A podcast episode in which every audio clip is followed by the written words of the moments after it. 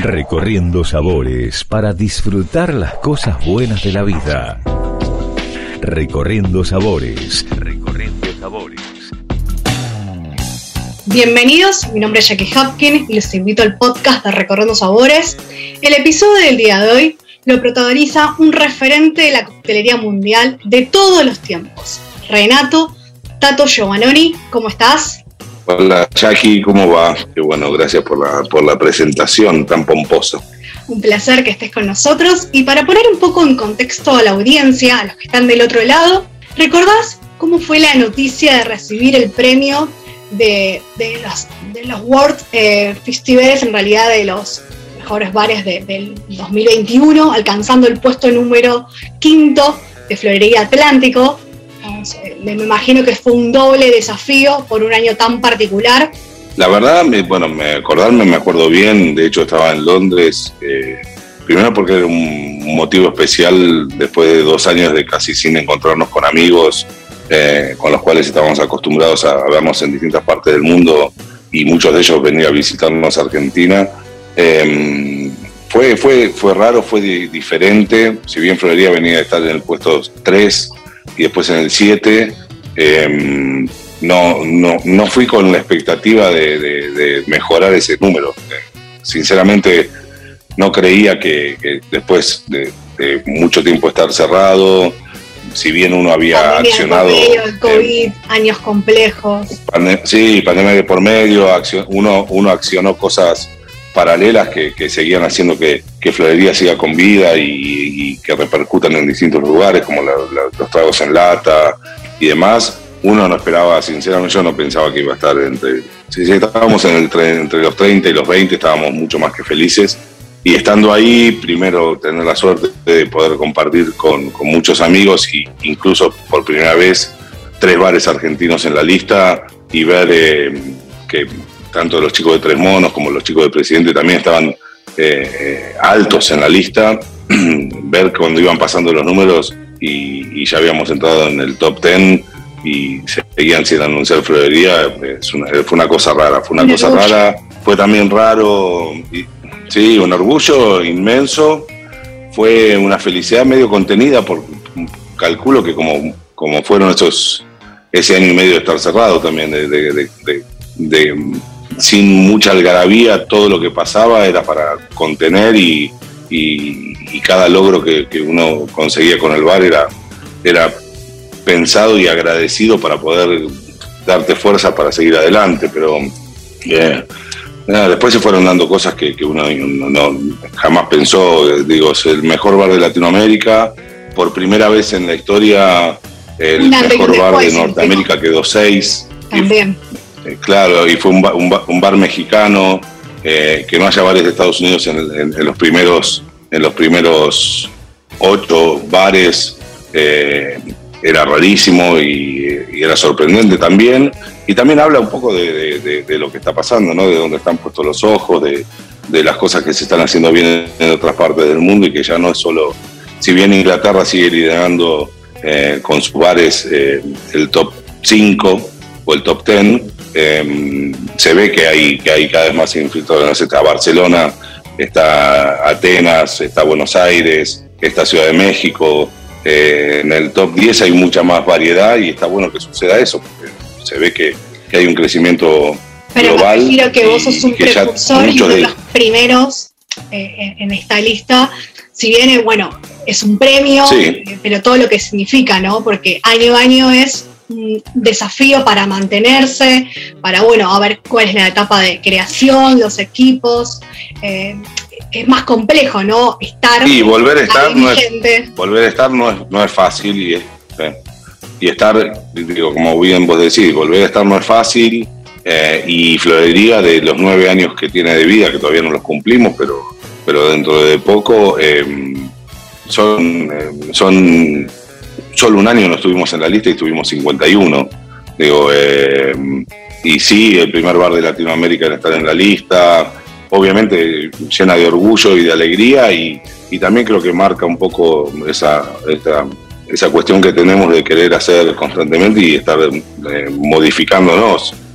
más allá de que, a la gente le atraiga el, concepto de una florería con un bar, creo que va acompañado de, muchas cosas, del servicio, de la coctelería, de la historia que está detrás de cada cóctel, de los productores que, nos acompañan, que año tras año son cada vez más, que tenés una carta mucho más federal. Eh, la última carta trabajamos un año y medio con Felipe Piña, es un, el historiador más conocido de la Argentina, con Juan y Gerardi ayudándonos con productores de todo el país. Entonces creo que eso también se refleja a la hora de, un plus, de, un valor agregado para la experiencia. así que totalmente. ¿Y qué significa en lo personal y en lo profesional que cada 24 de febrero se festeja el Día Internacional del Bartender? ¿Cómo lo vivís como empresario y como mejor bartender del mundo? Digamos, porque también es... Eh, es una, una vergüenza lo que te voy a decir, digo, eh, siempre me entero por las redes sociales. No me, ayer me di cuenta que era el día del bartender por, no, no, no sé, no, no, no, lo tengo presente, pero, pero no como algo negativo, sino que estoy acá ahora trabajando con el grupo de botánicos de Mitre Fortín y, y activos en, en el desarrollo del producto nuevo que estamos haciendo, que que ni me, primero no sabía ni qué día era y segundo que, el día del bartender, qué sé yo, eh, nada. Todos los días, felicitar, agradecer, eh, sí. Pero me, refiero que a lo mejor todos te tienen eh, grandes bartenders y colegas tuyos, no, te tienen como de referencia y bueno, es un día bueno particular, que a lo mejor haces un balance, por ese lado iba la pregunta. Sí, digo, es lindo pero con, de verdad es como que estás inmerso en el día a día y en las cosas que hay que hacer y, seguir creando y, obviamente una felicidad. Ayer la gente me, me, me, arrobaba o me, me indicaba o me felicitaba por el Día del Bartender eh, y da felicidad y es agradecerles, pero en el día a día, eh, sí, más que eso no y nos escuchan oyentes de diferentes latitudes del mundo y les gusta conocer a la persona que hay detrás de esos proyectos. ¿Cómo es ser director de arte publicitario? Has estudiado cine también y fusionas ambas pasiones con la coctelería. ¿Cuál fue ese punto de inflexión, rebobinando un poco hacia atrás, haciendo una especie de cronología en el tiempo, eh, que, que dijiste, bueno, combino también con la coctelería eh, si bien desde, muy, los 12 años estás ligado a la coctelería, estás ligado a lo que es la gastronomía, pero bueno, cuando empezaste, cuando estabas dedicándote a otra cosa y fusionaste ambas, ¿no? Sí, yo creo que se dio naturalmente y se dio sin darme cuenta. Y en un momento sí hice un clic y dije, ah, ahora entiendo. Pero no entendí solo eso, entendí que, que uno como ser humano es un conjunto de, de experiencias y, de, y, de, y de, del camino que va haciendo. Entonces, al final del día todo lo que hagamos en cualquier disciplina va a tener que ver con lo que somos nosotros como personas y con, y con lo que fuimos adquiriendo. Hay un punto de inflexión claro que es eh, la apertura de Florería y el lanzamiento de Príncipe de los Apóstoles, que fue más o menos al mismo tiempo, porque Florería abrimos en enero del 2012, Apóstoles lo lanzamos en abril del 2013. En el medio tuvimos dos años y medio de, de pensamiento y desarrollo de lo que iba a ser el primer gin latinoamericano eh, en el mercado y, casi cinco años de pensar lo que iba a ser mi bar cuando lo abriera. Em, pero pero cuando, yo, cuando yo me fui a estudiar dirección de arte publicitaria, lo hice pensando en no dedicarme a la gastronomía. Eh, y en el medio yo laburaba en, barras de boliches por, por, diversión, porque me salía fácil, porque lo sentía así, por tener los fines de semana con algún ingreso eh, y, con con el poder de entrar a los boliches eh, sin, pagar, sin pagar un ticket.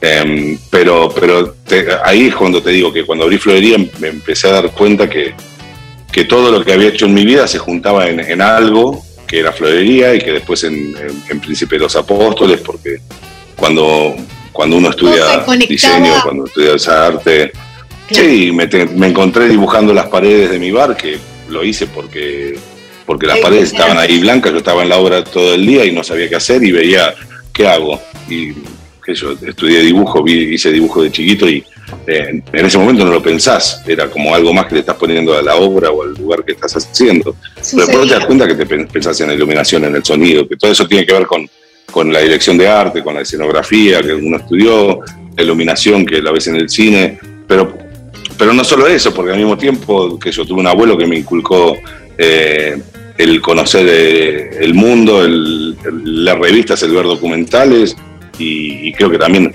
a través de Florería o a través de los destilados que hacemos o los productos que lanzamos, tienen un, lado eh, que, cuenta, que cuenta una historia, pero que esa historia es una historia que me atrapó a mí y que la terminé poniendo en lo que, en lo que uno hace, ¿no? Por eso te digo que uno se termina dando cuenta porque lo entendés, pero mientras en, la juventud uno no, uno no se da cuenta por qué está haciendo tal cosa. Vos decís, lo hago porque me gusta, o lo hago porque lo que yo, lo que yo quiero hacer. ¿Y cuánta gente conocemos que estudió algo y que se dedicó a otra cosa, no? O, También es se ven forzados, sí, o se ven forzados a dedicarse a otra cosa por la economía, o porque creen que la parte económica es más importante que la parte eh, que te hace feliz, que es el día a día de tu vida, ¿no? Entonces, eh, Pero creo que en esta profesión, que, entendés. como que la pasión, el conocimiento y, la creatividad, y obviamente el esfuerzo y la responsabilidad, es lo que hace que la, digamos, la perseverancia te, después te da los resultados. Yo creo que en, todas las profesiones, en todo lo que uno haga en su vida y, en, cómo uno viva su vida, es, eh, se da eso. Eh, y eso es lo que me parece que está bueno entender.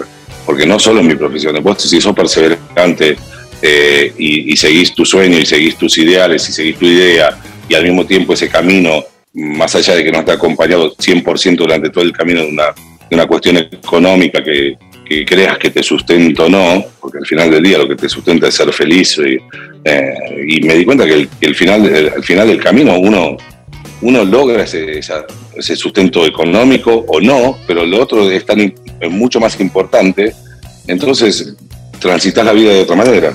Eh, qué, sé yo, yo digo, no conozco una profesión donde no haya que tener perseverancia, donde no haya que tener no, pero me refiero que capaz que necesitas una puta de valor, en sentido de más pasión, dedicación, a eso lo que, ¿no? Que se nota más a lo mejor. Sí.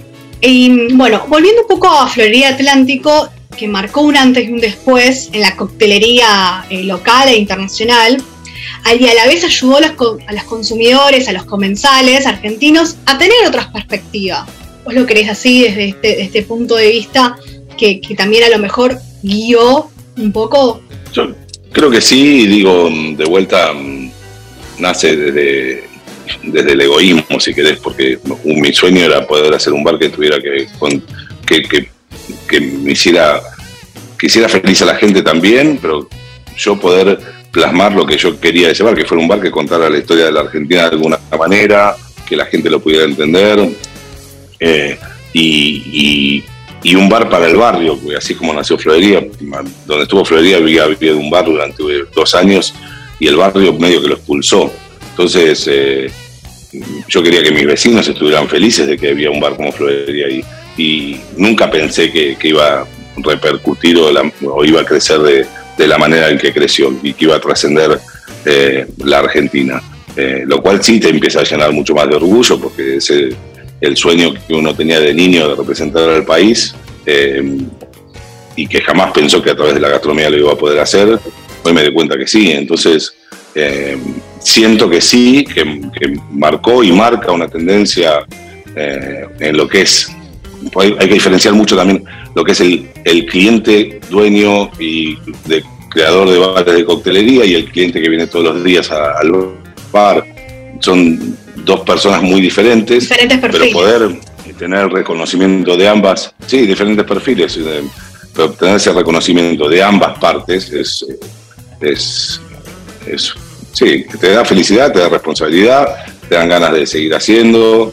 Em, lo mismo que cuando, no sé, lanzas una, marca al mercado y, ves que funciona y que va bien, lo único que te da es energía para seguir haciendo más cosas, ¿no? Exactamente. Y hoy después del COVID, ¿cómo ves a, los bares de Buenos Aires y el interior del país? Yo creo que em, Argentina en general ha crecido muchísimo Eh, los bares en Buenos Aires están cada vez mejores. Hemos dejado, como te decía, de lado, incluso en Latinoamérica, el, mirar para afuera y entender que tenemos muchísimo para ofrecer con lo que tenemos aquí, y eso está pasando, si bien todavía estaría bueno que pase un poco más eh, y que y que no se mar, que no se haga como una moda o una, una, tendencia donde la gente se sube por el hecho de que está bueno subirse, y sino que, que, lo hagan eh, con, con, sinceridad y, y, con, con, compromiso. Y realmente con compromiso de decir, che, yo voy a recorrer el país, voy a juntarme con esta gente, voy a viajar si es lo que quiero comunicar y, quiero trabajar con, con estos productos. Después pasa también que como es una tendencia, también mucha gente entra por la tendencia, pero después la entiende y termina modificando un montón de cosas. Em, creo que, el interior todavía tiene mucho por desarrollar. Eh, Buenos Aires tiene todavía más espacio para bares, hay una camada nueva de, de bartenders por ahí ya no tan nueva, pero que ya se están animando. La nueva generación, se podría decir. Sí, sí, que ya hay como dos o tres nuevas generaciones. ¿no? Yo, estoy un poco más, más viejo ya, pero, pero um, toda esa gente abriendo sus bares, lo mismo que pasó con cocineros, que se dan cuenta que por ahí no, no necesitas abrir un restaurante enorme, ¿no? Para poder brindar lo que vos querés brindar. Eh, y lo mismo con los tamaños de los bares, con, con con las nuevas aperturas, la visión diferente. el concepto. exacto. Y, sí, y en el interior eh, creo que todavía debería empezar a pasar un poco algo que está pasando afuera y que fue eh, causado por COVID más que nada, porque uno veía ciudades, no sé, pasa el caso de Inglaterra, Manchester, Leeds, eh, Liverpool, lugares donde hay una densidad de población y hay gente que le gusta salir, pero la mayoría de los lugares seguían estando en Londres.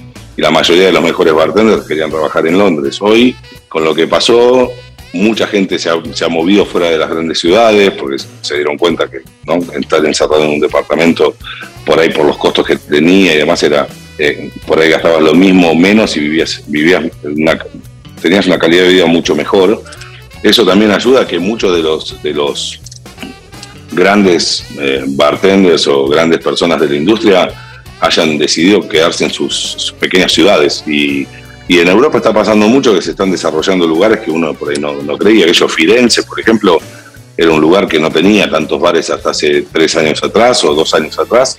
Y hoy hay un montón de bares y están abriendo un montón de bares más. Y ya no es solo Milano o Roma. Em, eh, lo mismo como te decía en Inglaterra, en Estados Unidos está pasando Totalmente. Exacto, hoy Estados Unidos ya salís de las grandes ciudades, hoy vas a... Digo, hay ciudades grandes, hay un montón. Eh, en mi caso, el haber abierto un bar en Córdoba, un, bar en, Rosario también nos dio a entender que son ciudades que tienen un millón, un millón, un millón trescientos mil habitantes y que la gente sale. Mar del Plata, en el caso de, de Mati Merlo, con sus bares y ya 10 años abiertos, 8 años abiertos, eh, demuestran que, que y de vuelta volvés a lo mismo. Eh, si vos estás feliz viviendo en ese lugar y atendiendo tu negocio en ese lugar, la gente que va a venir va, va a percibir esa felicidad, esa alegría y, ¿no? va a percibir, vas, a, vivir más feliz vos y la gente que te venga a visitar. Sí, sí, exacto. Exactamente. Y en lo personal y en lo profesional, ¿tuviste lo mejor eh, más tiempo para crear, llevar a cabo nuevos proyectos eh, en esta época de, pasada del COVID? Que a lo mejor en tus viajes, en tu vorágine del trabajo del día a día, tu agenda sobre recargada, nada, eh, en ese espacio tuviste para explorar. Por ahí sí y por ahí no, te diría, porque cuando tenés negocios que se ven afectados por, por la pandemia y que tenés que cerrarlos obligatoriamente y al mismo tiempo tenés 50 empleados por ahí en florería y tenés que ver cómo subsistís para, para ¿no? Para que esa gente, entonces te ves obligado a, estar creativo de, alguna manera. Es una, es, es una obligación creativa que por ahí no es la, mejor. Y por el otro lado, también encontrás momentos de, los primeros ocho meses de pandemia yo me los pasé en mi casa. Y antes de eso yo no pasaba más de una semana en mi casa.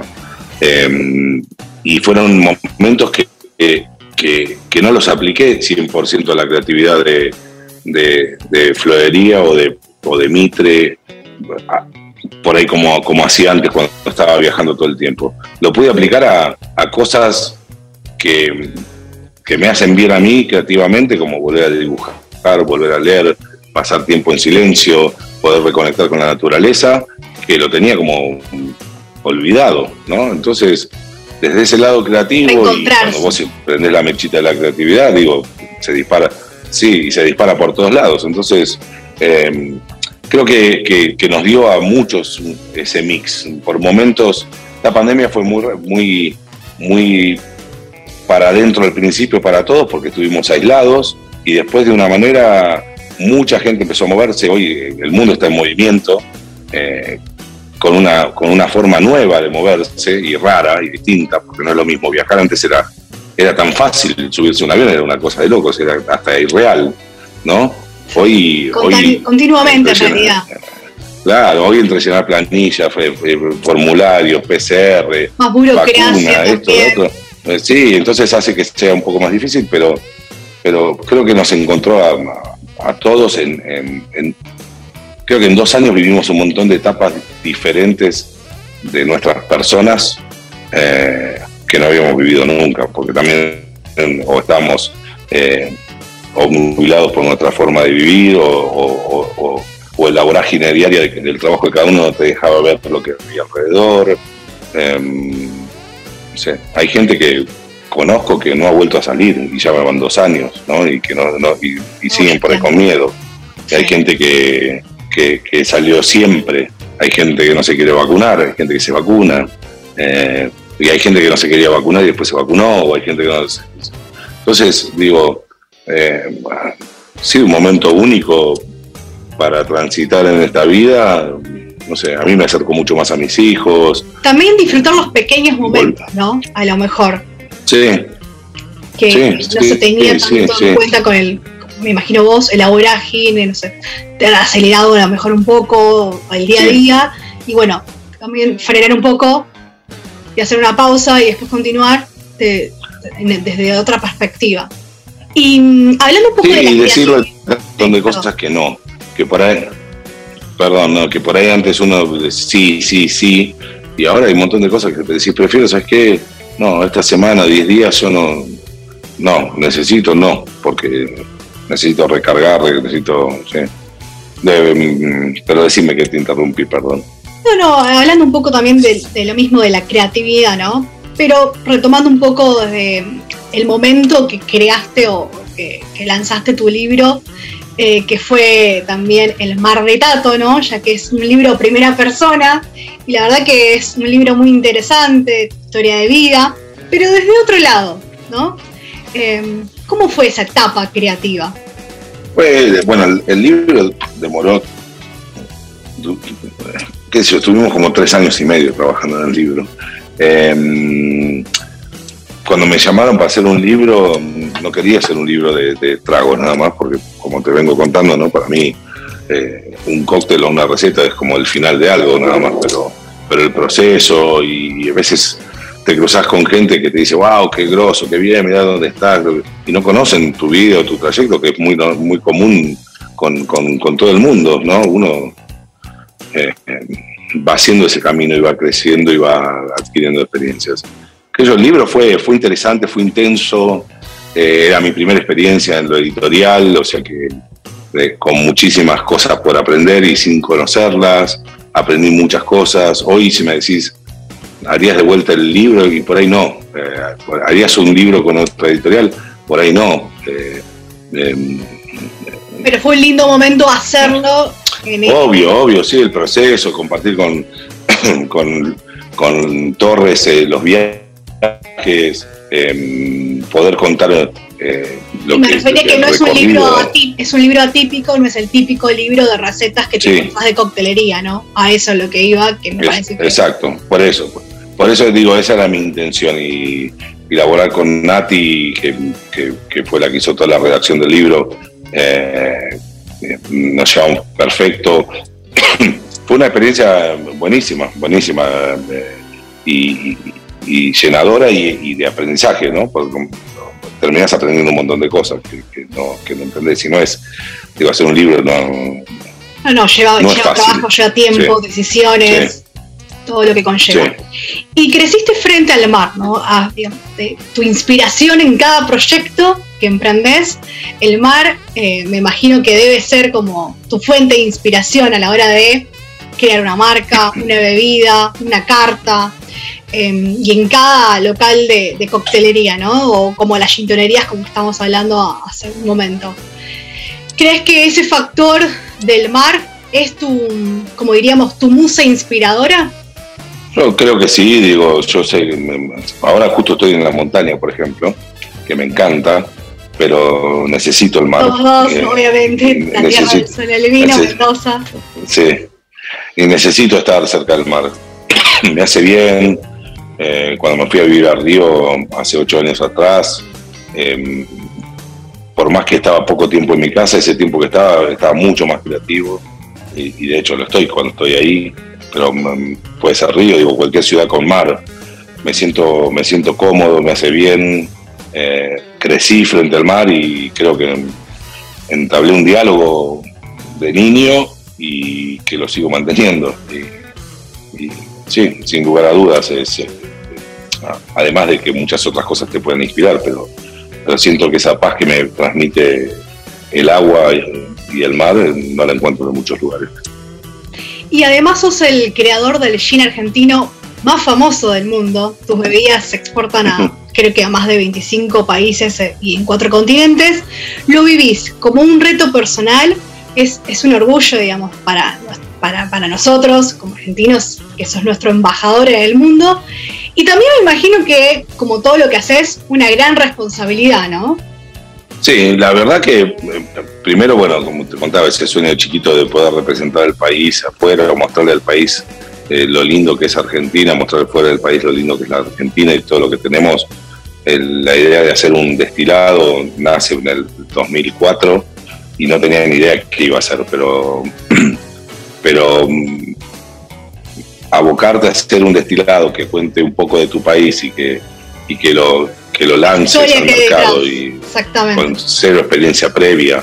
Y mm, sí que hayamos crecido como crecimos que, que hoy se exporte a, a, casi 25 países como bien vos decís y que cada vez que viajas y ves una botella de Príncipe de los Apóstoles en un bar, en una vinoteca eh, fuera, de, fuera de la Argentina, a mí me llena de, orgullo y de alegría y, también te empuja a, hacer más cosas, eh, eh, como el vermú, como el vodka, como la ginebra. Digo, el desafío era hacer algo que, en Argentina se vendiera y fuera consumido de Ushuaia a la Quiaca y estuviera en todos lados, porque a veces con tanto viaje yo veía cosas que se producían en Argentina y en Argentina no se vendían y decía, ¿por qué?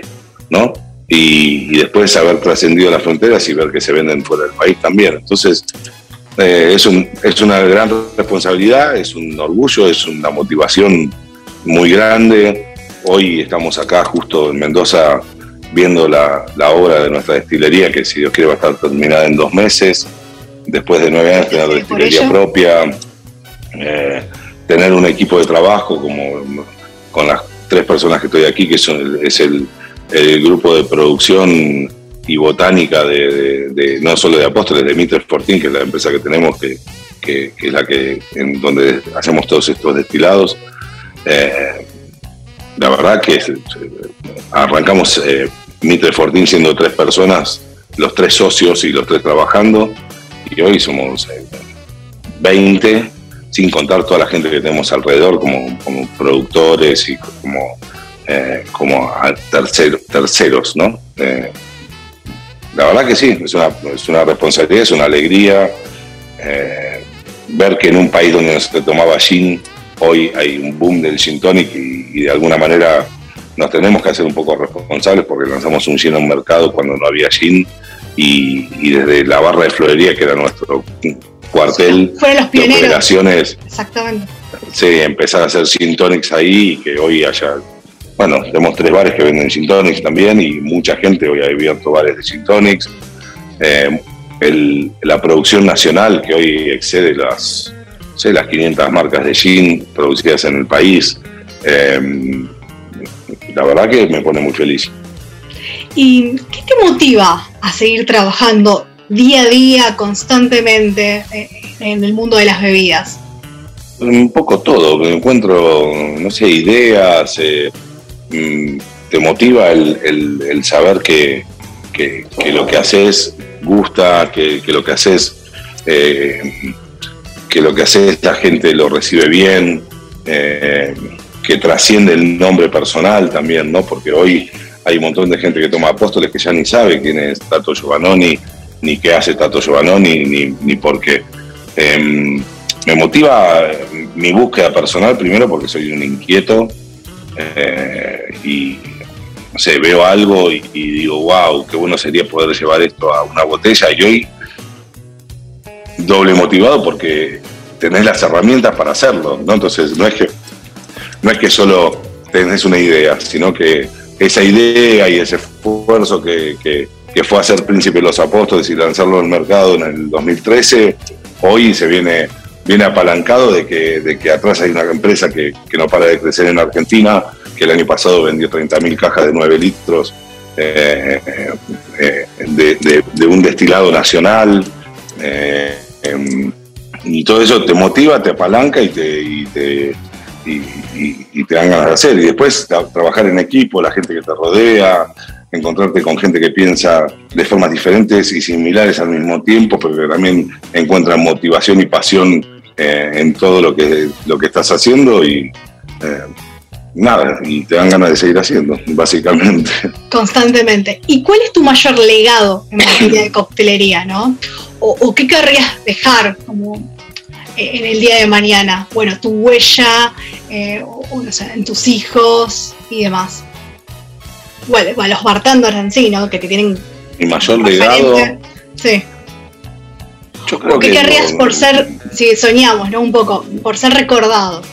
Viste que a veces pasa, uno piensa. Yo creo que, digo, haber podido, haber podido poner a Argentina en el, en el mapa de la coctelería mundial, haber podido romper un paradigma por ahí o hacer entender que, que que todos podemos hacer un, destilado, que todos podemos con, con, trabajo, con conocimiento, con esfuerzo, las cosas se logran y, después, eh, nada, que la gente que, te ve y que ve que, esos, que, las cosas las ganaste trabajando y con esfuerzo, eh, y que, pero, pero podría decirte que, sí, lo, eh, lo que más orgullo me, da es saber que, hay gente hoy que habla de la Argentina y de lo que uno hace a nivel coctelería o por, por, lo, que, por, lo que uno ha hecho. Digo, eso más que nada. Y desde tu experiencia, ¿no?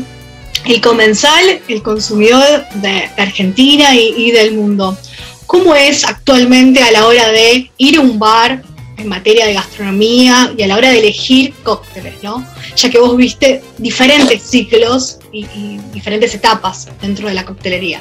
Yo creo bueno, el comenzar el cliente, el argentino, está muchísimo más preparado, evolucionado muchísimo, evolucionó y retrocedió de alguna manera, porque hemos vuelto como a las raíces de, lo que, de lo que, del paladar y de lo que consumían nuestros abuelos y bisabuelos. Entonces se ha vuelto a un paladar más amargo, eh, más sofisticado de alguna manera también, sin tantos azúcares. Entonces, el, nadie, también si ves la evolución del vino, el desarrollo de las cervezas artesanales, todo eso es evolución en el paladar del consumidor. Eh, la calidad del producto del destilado nacional, que la cabeza del argentino común en los 80 o los 90 era que cualquier destilado nacional era de mala calidad y en la mayoría de los casos tenían razón. ¿no? Pero bueno, hoy, hoy te encontrás con gente mucho más eh, evolucionada, mucho más preparada y, con ganas también de, de seguir eh, conociendo y aprendiendo. Entonces, eh, está bueno el desafío también, porque tenés que llegar a la persona ya con, con, Sí, y notas esa preocupación a lo mejor de las nuevas generaciones por consumir cócteles más frescos, más ligeros, y que se preocupan también a la hora de la sustentabilidad, sostenibilidad, hablando un poco de lo que estabas mencionando anteriormente. Hay una, sí, hay una tendencia global y digo que, también creo que de, todos lados hoy, cuando uno va a un bar, uno como barden también tiene que pensar en, en lo que le está sirviendo al cliente eh, y en la graduación y en el equilibrio de lo que está sirviendo. El, el consumidor hoy también está más preocupado por lo que consume, eh, por la baja graduación alcohólica, por los, las cuestiones, no, no diría más frescas, porque a veces decir fresco uno piensa Se que malinterpreta a lo mejor, o, sí. o agregados de agua, o agregados de jugos, o agregados de- y por ahí no, por ahí algo fresco mm, no tiene ni agua ni jugo, eh, ¿no? Em, ni gaseosas. Entonces, eh, pero sí hay una, hay una búsqueda y una tendencia global a, a menor graduación alcohólica. Eh, me acuerdo de o sea, coctelería con vino era impensada en 20 años atrás y yo las primeras veces que, hice tragos con vino, la- la- las bodegas se enojaban y hoy muchas bodegas eh, Te te piden. por favor que hagas tragos con vino. Eh. ¿Entienden? Sí, sí, sí. Entonces, nada, también, también lo que se entendió es que Ese cambio de paradigma mayor calidad de también. producto, más allá de que vuelvas a mezclar, el mez- eh, sí, sí, uno, uno eh, a veces cuando me, me- me tocó ver mucho bartender, mucha gente que eh, o gente que pensaba, total, si lo vas a mezclar no pasa nada, ¿no? Y porque le vas a poner mucho azúcar. Entonces eh, pues, usaban productos de no muy buena calidad porque, viste, lo vas a mezclar. No, si vas a mezclar cosas de muy buena calidad, el producto final va a ser de muy buena calidad. Vas a mezclar cosas de no muy buena calidad, el producto final no va a ser de buena calidad. Al, al final del- repercute con la salud de la persona que está viniendo a consumir, ¿no?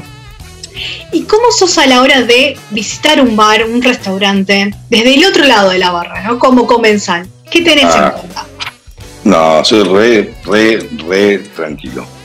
Re. Si salgo, salgo Pero para ¿en qué te fijás a la hora de A no ser que esté yendo a un, que esté yendo a un, no, a veces no me fijo en nada. Si voy a disfrutar no me fijo en nada, porque ¿viste? digo, ¿para qué me ponen a fijar Pues, y criticar?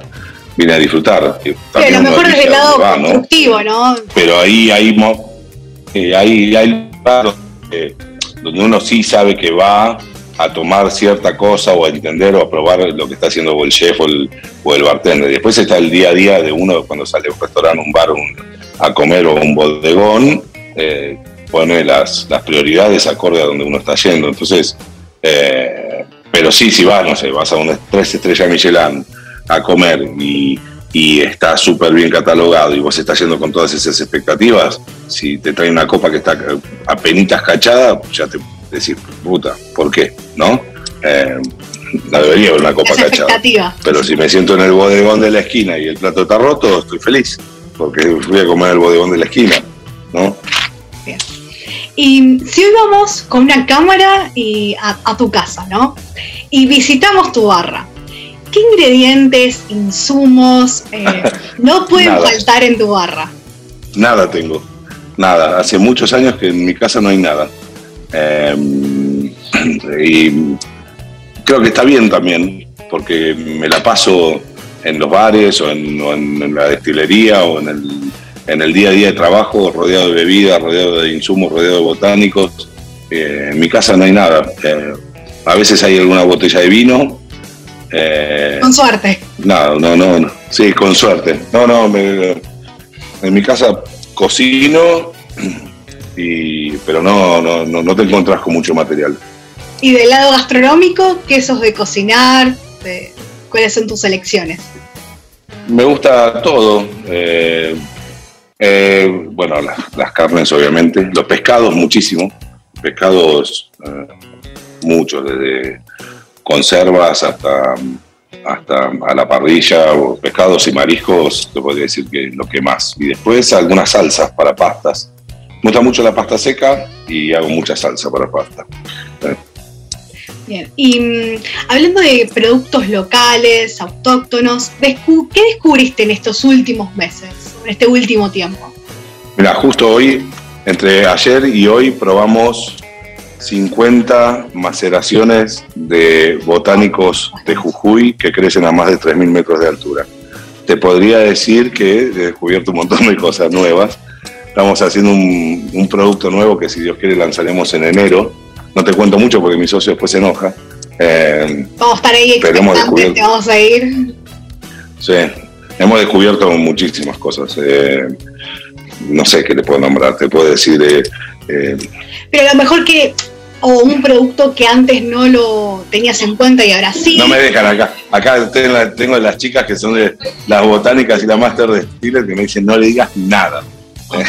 bueno, eh, pero productos, digo, me encanta, me, gusta mucho, me gusta mucho probar y en los viajes sí de mucho a México este año. Te das cuenta que hay mucha similitud en muchas cosas en el norte de la Argentina, em, después en Brasil y en la parte eh, selvática también, se, toda esa parte, Perú, Ecuador, eh, Venezuela, Colombia, hay, hay muchas frutas que, uno no conoce en la Argentina, pero que se dan eh, y se dan en México también. Em, sí, me, gusta, me gusta probar.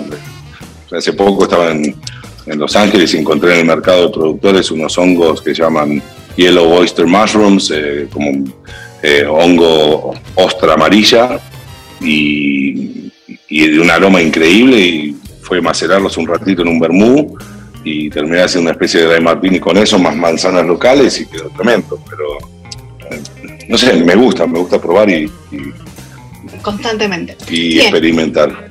¿Y algún consejo que te hubiera gustado haber recibido en tus comienzos y hoy le quieras transmitir al bartender que, está dando sus primeros pasos y a lo mejor te está escuchando? El primero, digo, el, entender que, siempre hay alguien que sabe más que vos y, no y, siempre va a haber, no importa la edad que tenga eh, y no importa la edad que tenga la otra persona. Uno está para, para absorber y aprender eh, siempre. Y después lo que digo, un error común o cosas que, por ahí eh, uno tiene, tiene el trabajo que tiene para hacer feliz a la gente que viene a nuestros locales. Entonces, anteponerse a eso eh, para mí es un error. Y el no entender o el no saber ser feliz con la felicidad del, otro, que esa felicidad del otro en definitiva es causada por algo que vos estás sabiendo dar eh, me parece que, ahí es donde, donde no se entiende nuestra profesión. Nuestra profesión es restaurar, eh, ¿no? El restauranter, el bar, el restaurante. La gente viene a eso, a restaurarse, pasar y, entender a las personas. Hay personas que se sientan que quieren que les hables, hay gente que no quiere que, le digas hola. Entonces, entender los momentos, poder, eh, poder a través de, eso, de ese entendimiento brindarle a la, persona lo que, lo que vino a buscar y, nada me ha hecho más feliz que ver que la gente vuelve a, a donde estás. Sí, que ya si ves que volvieron por algo es. Y me imagino que tendrás miles de anécdotas de tus viajes, las barras, experiencias, pero alguna que querrías compartir con los que están del otro lado o que te haya marcado. Uh, a ver, qué sé yo, no soy malísimo para las anécdotas, porque experiencias son montones. o eh, un momento o alguna situación con, en alguna barra de algún cliente. No, se, sorprende, digo, que, que, de la profesión, la profesión que uno tiene o lo que uno hace te, llegue te llegue a llevar a conocer gente que uno admira muchísimo en otras disciplinas y que eh, y poder llegar a conectar con tanto en las mismas disciplinas como en otras. Eh, eh, eso me sorprende, digo, no es una anécdota, pero es algo que, lo pienso siempre, digo, como, digo, al final del día uno hace cócteles, hace tragos, Y que, y que del otro lado encuentra gente que, uno admira, que al mismo tiempo te, te, demuestran cierta admiración, es sorprendente, ¿no? Es, es, es, lindo entender hasta, hasta dónde hasta dónde se llega, ¿no? Y hasta dónde llegás con lo simple, con lo que uno hace en el día a día, ¿no? Eh, y es bueno entenderlo también para, para, para, entender esa responsabilidad. ¿Y hacia dónde crees que va a continuar la coctelería y la escena de Latinoamérica en estos próximos años? ¿no? Desde tu experiencia de haber vivido diferentes épocas, ciclos dentro de la industria. No sé, no tengo muy claro. Yo creo que y esto me lo he planteado durante estos dos años, eh, creo que, la gastronomía en general tiene que, tiene que cambiar de alguna manera y que, lo que nos deberíamos proponer internamente, y esto es un algo que, me, flagelo constantemente, es por qué, por qué el rubro, digo, el rubro en el que trabajamos, si bien ha cambiado un poco, sigue siendo lo mismo, es la gente viene, se sienta en una mesa o en un bar, le servís algo en una copa o en, un, ¿no? O en una... Eh, y, el funcionamiento es el mismo desde hace 400 años. Em, entender, que si, no entiendo, debería haber una evolución que todavía no sé cuál es. Em, y no, no, no, la entiendo. digo, uno ve que hoy por ahí la gente quiere sentarse más en espacios al aire libre y está buenísimo porque eso también le da, no sé, a la ciudad de Buenos Aires eh, la ocupación de espacios que antes no tenía. La Argentina era muy de sentarse adentro, ¿no? Y no, y no, y no al aire libre. a lo mejor, más eh, fresco. No sé hacia dónde va. Sí.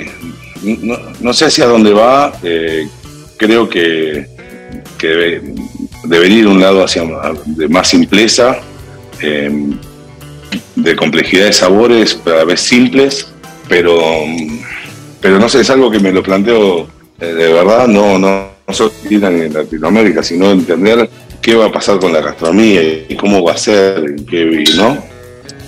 La otra etapa, ¿no? Está en Porque digo, hoy estamos todos abiertos de vuelta y estamos trabajando más o menos en un formato similar, pero no hubo nada nuevo, no, no hubo de, decir, wow, esto en la pandemia revolucionó eso, explotó el, explotó el, el delivery.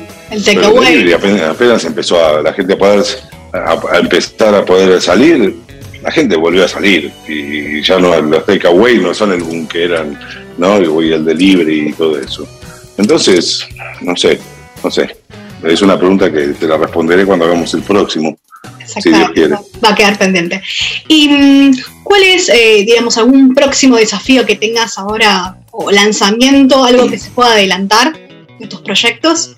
Mm, no, el desafío más grande hoy es eh, que volver a, ordenar florería, que, sufrimos bastante durante la pandemia y, ponerlo en orden. Hay un montón de lanzamientos dentro de Mito y Fortín, pero no me dejan contar ninguno. Pero sí podemos decir que estamos trabajando, como te conté, con, con muchos botánicos y con muchas con mucha energía para poder llegar a ser, no sé, el, el, productor de, bebidas espirituosas y licores, no más grandes, sino de, de, desarrollos más osados o de cosas más eh, fuera de lo común de Latinoamérica. Sí, no, tampoco arriesgadas, pero, sí estamos haciendo un proyecto muy lindo con, seis invitados de afuera que están llegando a la Argentina eh, la semana que viene y vienen a destilar o producir aperitivos o destilados o, licores de sus países de origen, pero con botánicos nacionales. Entonces estamos llevando a una, a una búsqueda al norte del país. Eso va a ser un proyecto que va, va a demorar un año, un año y medio en, en que se vea concretado y reflejado en una botella, pero, pero está buenísimo porque es de vuelta, es traer gente de afuera a recorrer la Argentina, a mostrar las riquezas de nuestro país y poder desarrollar productos que ellos también se comprometen a, a, vender en sus países después. Entonces, eso es algo que me, que me, que me, pone contento también.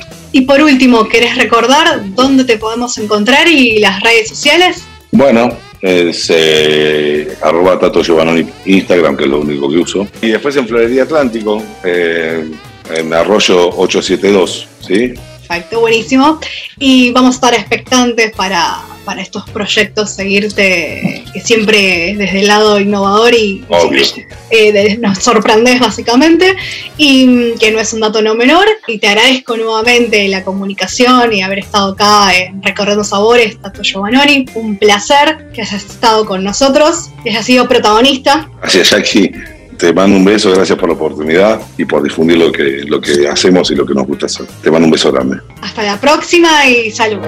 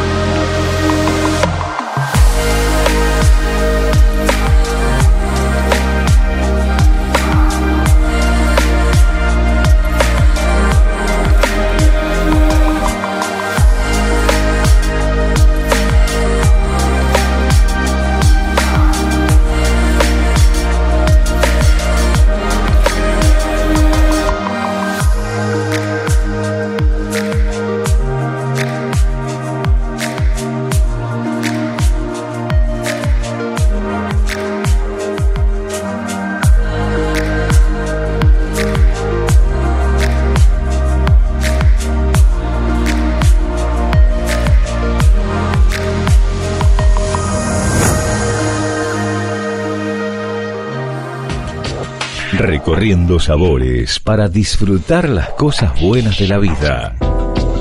Recorriendo sabores. Recorriendo sabores.